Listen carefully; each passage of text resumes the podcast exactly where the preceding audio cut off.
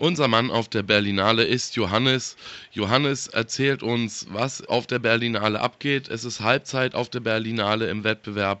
Wie läuft es jetzt im Moment da? Hallo erstmal aus Berlin. Schöne Grüße nach Freiburg. Ähm, genau, es ist Halbzeit. Es ist eigentlich sogar schon ein bisschen weiter als Halbzeit. Der Wettbewerb ist in diesem Jahr ein bisschen kleiner aufgestellt. Es sind nur in Anführungsstrichen 16 Filme, die um den begehrten Goldenen Bären konkurrieren. 13 Filme haben wir schon gesehen, drei kommen jetzt morgen und übermorgen noch. Und es ist so als Zwischenfazit, das kann man schon sagen, ein ganz guter Berlinale Wettbewerb. Also ich habe mich ein paar Mal dabei ertappt, wie ich mich so an meine ersten Jahrgänge 2011 und 2012 erinnert habe und wie mir eingefallen ist, wie furchtbar langweilig das teilweise wirklich war und wie zäh und quälend die Zeit da verstrichen ist. Und das ist dieses Jahr nicht so. Also es gibt ein bis zwei Highlights, die herausstechen und der Rest ist in Ordnung, aber so der ganz große Totalausfall, der ist bisher noch nicht da. Vielleicht, wenn man nach so einem Totalausfall suchen wollen würde. Dann lief ähm, heute Morgen in der Pressevorführung und jetzt, während die Sendung läuft, gerade in der Weltpremiere, ein Film aus Deutschland von einer deutschen Regisseurin namens Angela Schanelek. Die Filmfreunde werden den Namen kennen. Das ist eine Vertreterin der Berliner Schule. Und dieser Film heißt Ich war zu Hause, aber. Und das ist eine ganz klassisch Berliner Schule, furztrockene, dröge Versuchsanordnungen mit ganz wenig Dialogen, mit reduziertem Schauspiel, mit ganz absurden, reingeschnittenen Szenen einer obskuren Tanzeinlage und einem Esel, der dann plötzlich im Bild steht und es wird alles nicht erklärt.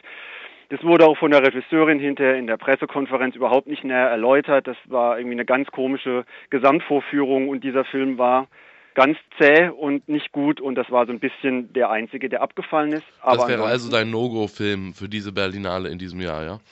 Ja, wenn man jetzt einen No-Go-Film aussprechen würde, würde ich sagen, den kann man sich sparen. Dann gab es ja auch einen Film, der nicht gelaufen ist, One Second, der chinesische Wettbewerbsbeitrag. Wieso ist der aus dem Programm genommen worden? Ja, das ist ein bisschen eine komische Geschichte, die du da ansprichst. Also ähm, der Film war eigentlich programmiert für den letzten Wettbewerbstag und jetzt kam gestern Abend relativ hektisch, kamen da E-Mails aus dem Berlinale Pressezentrum, dass dieser Film aus so stand es in der E-Mail, aus technischen Problemen in der Postproduktion nicht ähm, starten kann und die Weltpremiere Ach. verschoben wird. Und das war erstmal sehr komisch, weil sowas darf eigentlich nicht passieren. Wenn ein Film für den Berlinale Wettbewerb läuft, dann läuft der und dann kann der nicht kurz vorher rausgenommen werden und da muss man alles dafür tun, dass der fertig wird. Das wäre eigentlich ein produktionstechnisches Desaster. Und jetzt ist es so, jetzt kamen so die ersten Gerüchte raus, dass es gut sein kann, dass da die chinesische Zensurbehörde ein wenig ihre Finger im Spiel haben könnte. Denn dieser Film spielt in der Kulturrevolution zwischen den Jahren 1966 und 76 und das war eine Zeit, in der Mao Zedong ein ganz drastisches Politikprogramm verordnet hat mit ähm, Personenkult, mit ähm, Säuberungsaktionen, mit politischen Morden, also das volle Programm.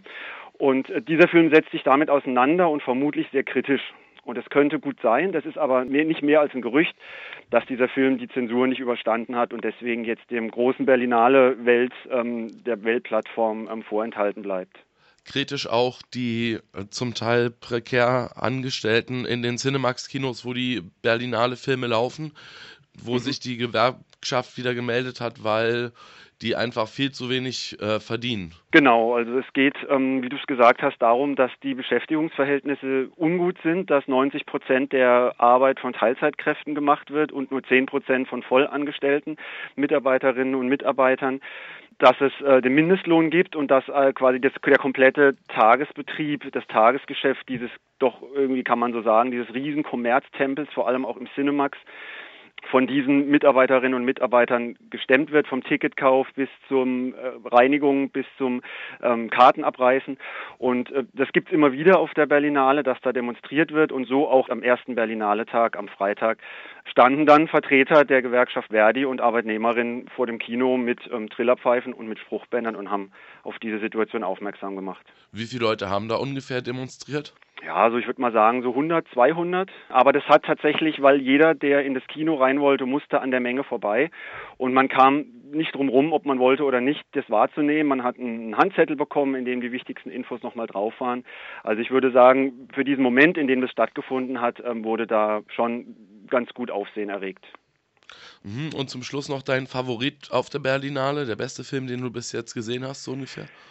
Das ist ein ähm, mazedonischer Film aus dem Wettbewerb und heißt in der englischen Übersetzung Gott existiert, nee, in der deutschen Übersetzung, pardon, Gott existiert, ihr Name ist Petrunia.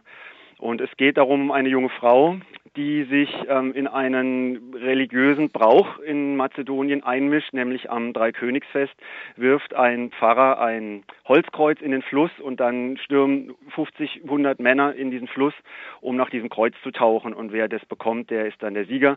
Und ähm, sie bricht die Regeln, indem sie einfach mit da reinspringt, obwohl es für Frauen nicht gedacht ist und ähm, ergattert dann natürlich dieses Kreuz. Und dann setzt sich eine Maschinerie aus kirchlicher Macht, aus polizeilicher Macht, staatlicher Macht, medialen, medialen Geschichten in Gang, ähm, die diese Frau in die Mangel nehmen. Und ähm, wie sie das meistert, das macht sie ganz fantastisch, ganz stark, mit einem ganz weisen, möchte fast sagen, salomonischen Ende.